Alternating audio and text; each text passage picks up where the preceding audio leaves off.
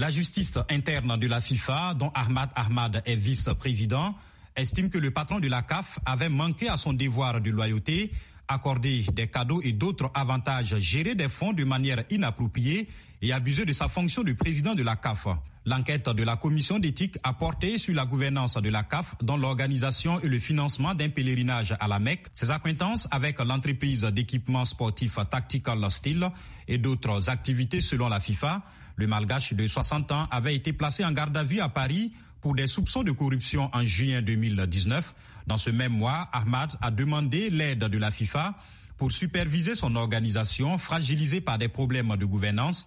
À cet effet, la numéro 2 de la FIFA, Fatma Samoura, a effectué un mandat de six mois visant à accélérer le processus de réforme au sein de l'instance, mais son mandat n'a pas été renouvelé début février 2020.